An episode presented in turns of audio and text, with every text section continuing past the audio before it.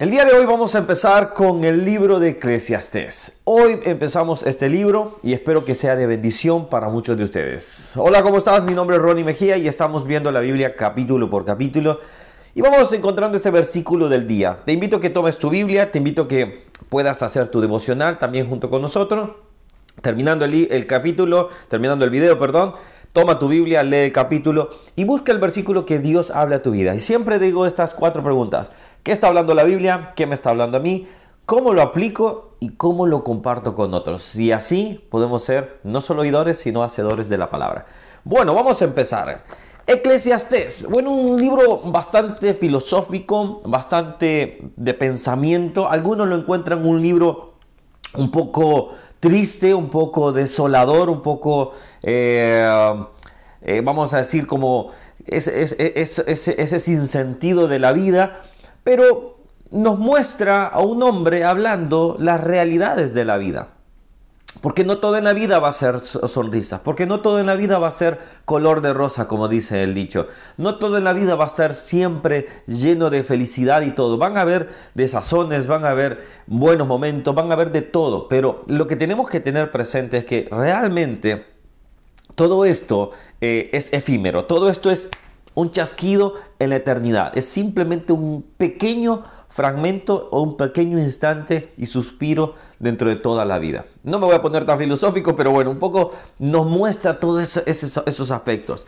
Un poco un detalle importante, Eclesiastés viene de la palabra eh, hebrea, o por decir así, eh, sería eh, coalet. Coalet significa predicador su, derivación o su, derivación más así, quizás precisa, perdón, no sé hebreo si lo estoy mencionando mal, pero un poco lo que encontré ahí de lo que son los comentarios bíblicos y de lo que es diccionarios también, y que eh, la derivación es kaal. Kaal significa eh, dirigirse a una asamblea, es decir, hacia, hacia, hacia un público directamente. Y creo que esto trasciende diferentes generaciones en las cuales podemos ver que... Eh, hoy por hoy nos sigue hablando. Bueno, vamos al punto. Dos, versículos vamos a tocar el día de hoy. el versículo 2 que nos, nos muestra casi 35 a 40 veces, 37 veces que se habla de esta palabra. Vanidad de vanidades. Todo, dijo el predicador, vanidad de vanidades. Todo es vanidad. Es algo que, esa vaciedad que puede sentirse del, del predicador que no, no todo, vamos a decir así, va a llenar. Vanidad es que puede llenarte un momento, pero después vas a sentir esa vaciedad, vas a sentir ese vacío.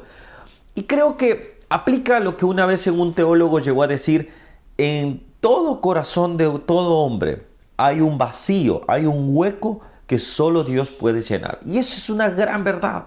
Eso es una gran verdad. Podrás tener las riquezas, podrás tener el dinero, podrás tener eh, las mujeres, vamos a decir así, podrás alcanzar la cima del mundo. Pero aún así llegará el momento en que el hombre siempre seguirá deseando algo más y sentirá ese vacío.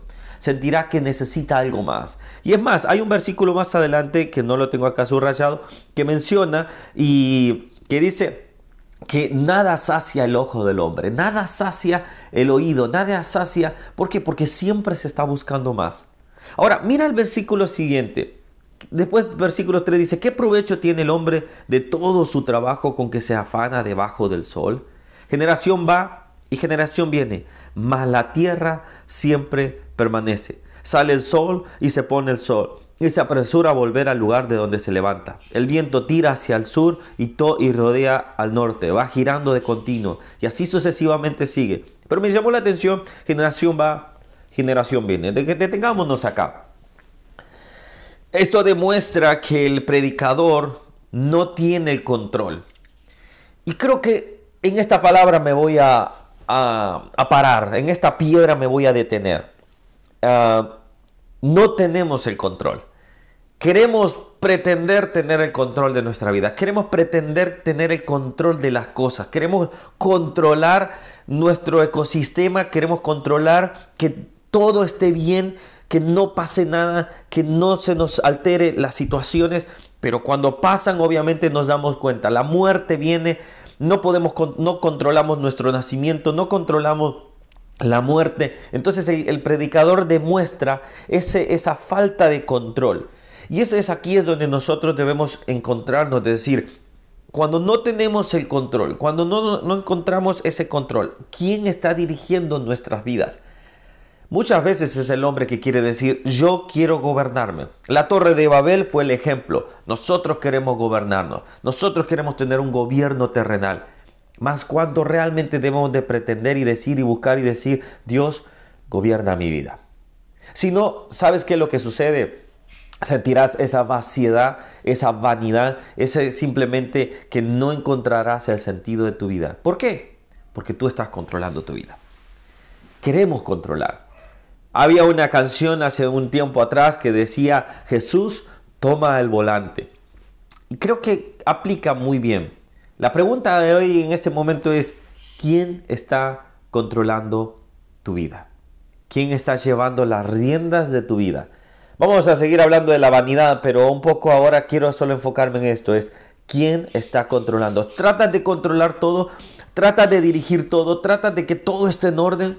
Trata de que, eh, bueno, yo no puedo controlar que la lora esté, que esté gritando, no puedo controlar las hojas, no puedo controlar nada. Debemos de pararnos sobre este punto. No controlo nada. Ahora, como no controlo nada, yo sé que Dios puede controlar todo.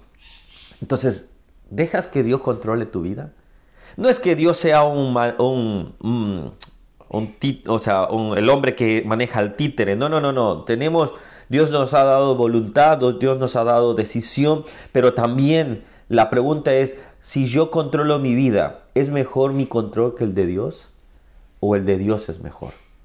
Quiero que me comentes tú y que me digas en los comentarios ahí qué piensas de esto. Pero el punto es, ¿por qué no dejamos que controle Dios nuestra vida?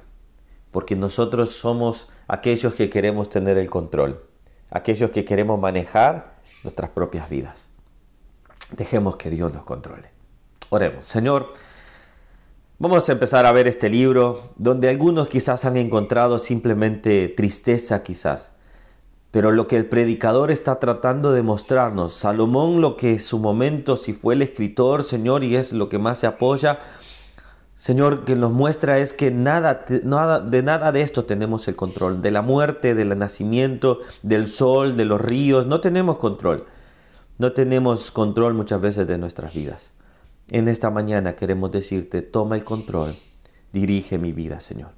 Pongo las riendas de mi vida en tus manos. Al decir la palabra Señor, es porque, Señor, yo te quiero obedecer. Te rindo todo mi vida para que tú gobiernes. Si es así, sé que estoy en buenas manos. Te doy gracias, Señor. En el nombre de Jesús. Amén. Gente, que Dios les bendiga. Nos vemos el día de mañana.